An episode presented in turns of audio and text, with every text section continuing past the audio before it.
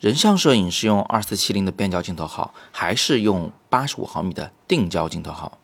早安，我是叶子，今天是摄影早自习陪伴大家的第一千七百八十九天。今天我们就来回答一下这个问题。这个问题真的挺常见的，很多人呢买的第一支镜头就是类似于二四七零毫米左右的变焦镜头，可以在广角、中焦和中长焦之间变化。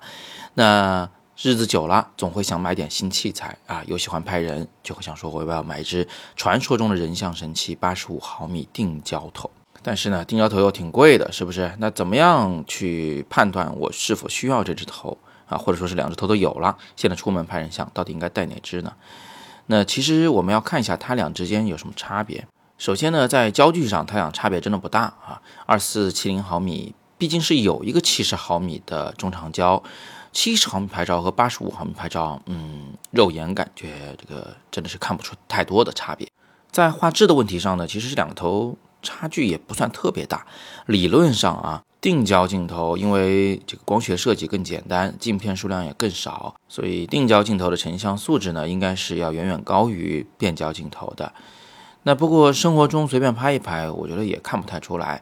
如果真的是要在一个特别大的屏幕上，或者是要把它印刷到一个特别大的幅面来看的话，那这点画质上的差异呢，还是能够被看得出来的。八十五毫米定焦头画质更好。它们俩之间的第三个差异是最明显的，就是它俩的这个焦外虚化能力，也就是前景和背景到底会有多模糊。定焦头因为结构简单，所以它很容易设计为很大光圈的镜头，八五一点四啊，八五一点二啊，其实都是很容易就做得到的啊，不需要花出什么特别高的成本，也不需要把镜头做得极其的粗大。但是变焦镜头就不一样了。变焦头因为结构非常复杂，所以做大光圈很难。一般来说呢，就是便宜一点的变焦头是 f 四的光圈或者更小。那如果你要设计生产一支二点八光圈的大光圈变焦头，那代价还是比较大的。这个镜头肯定是卖的比较贵的，更别提把这只头做到什么一点四的这种光圈了啊！变焦头应该是没有这样的镜头的。所以讲白了，在画质方面，这两只头的三个差异，两个不明显，一个明显。不明显的两个差异呢，一是它们俩焦距差异不明显，第二是它们画质差异不明显。差别非常明显的就是八十五毫米的焦外虚化能力特别的强，就别说远景了，如果你贴近去拍这姑娘的时候，你会发现这个眼睛对焦清楚的时候，啊，用最大光圈拍照，她的耳朵、头发都是模糊的非常厉害的。景深非常的浅啊，听上去好像是定焦头全面胜出，是不是？但是别急啊，事情还没完。变焦头有一个非常大的优势是定焦头做不到的，就是它可以变嘛。它除了有这个接近于八十五毫米的七十毫米端，它其实呢也可以变到五十毫米端，变到二十八毫米端，标准的广角镜头来拍照。有人说拍人像用广角吗？还真是用的。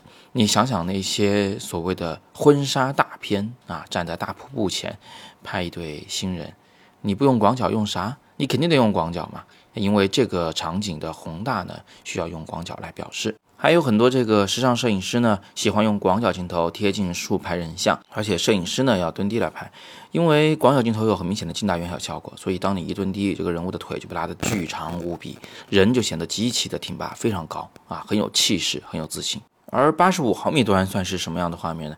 它其实永远就是一个特写吧，半身像吧，远景是模糊的啊，这样一来呢，这画面不免会显得有点单调。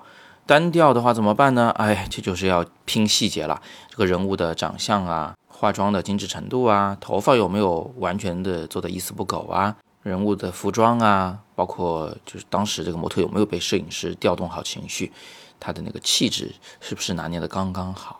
这些问题都变得非常重要。讲白了就是，你好像是用了一支大光圈的中长焦头，把背景给虚化了，显得非常非常的容易拍出好照片来。但其实呢，它只是把照片的难度转移了，转移到另一些事情上去了。最后，让我们回到问题是本身上来啊，二四七零和八五定焦拍人像，到底拿上哪只头好呢？如果你有两只头不怕沉，最好是都拿上。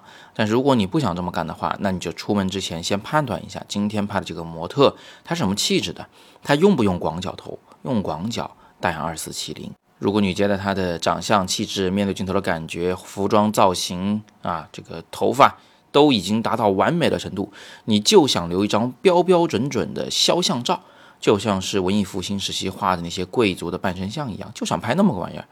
那带八五的头呢，也不是不行啊。特别是对于那些职业摄影师啊，或者是自由摄影师们，嗯，如果你只带一只头出去拍人像，那我还是劝你带二四七零吧。因为它无非就是缺了那么一点背景虚化的效果，也不是完全不能虚化，是不是？毕竟这个焦距变化起来呢，画面也丰富一点，看上去不会那么单调无聊。你给人教的可是一组组照啊，如果张张都长一样，那就是有点单调了。好，那今天我们就简单的先聊这么多啊，有更多的问题呢，欢迎在底部向我留言，我会尽力为你解答。别忘了，在元旦期间，我们会在广州举办三天的摄影工作坊，我会辅导十名学员来完成一组真正的摄影艺术的作品。欢迎全国的小伙伴们参加，详情就可以点击云下方的那个海报进去了解详情。今天是摄影早自习陪伴大家的第一千七百八十九天，我是叶子，每天早上六点半，微信公众号以及喜马拉雅摄影早自习，不见不散。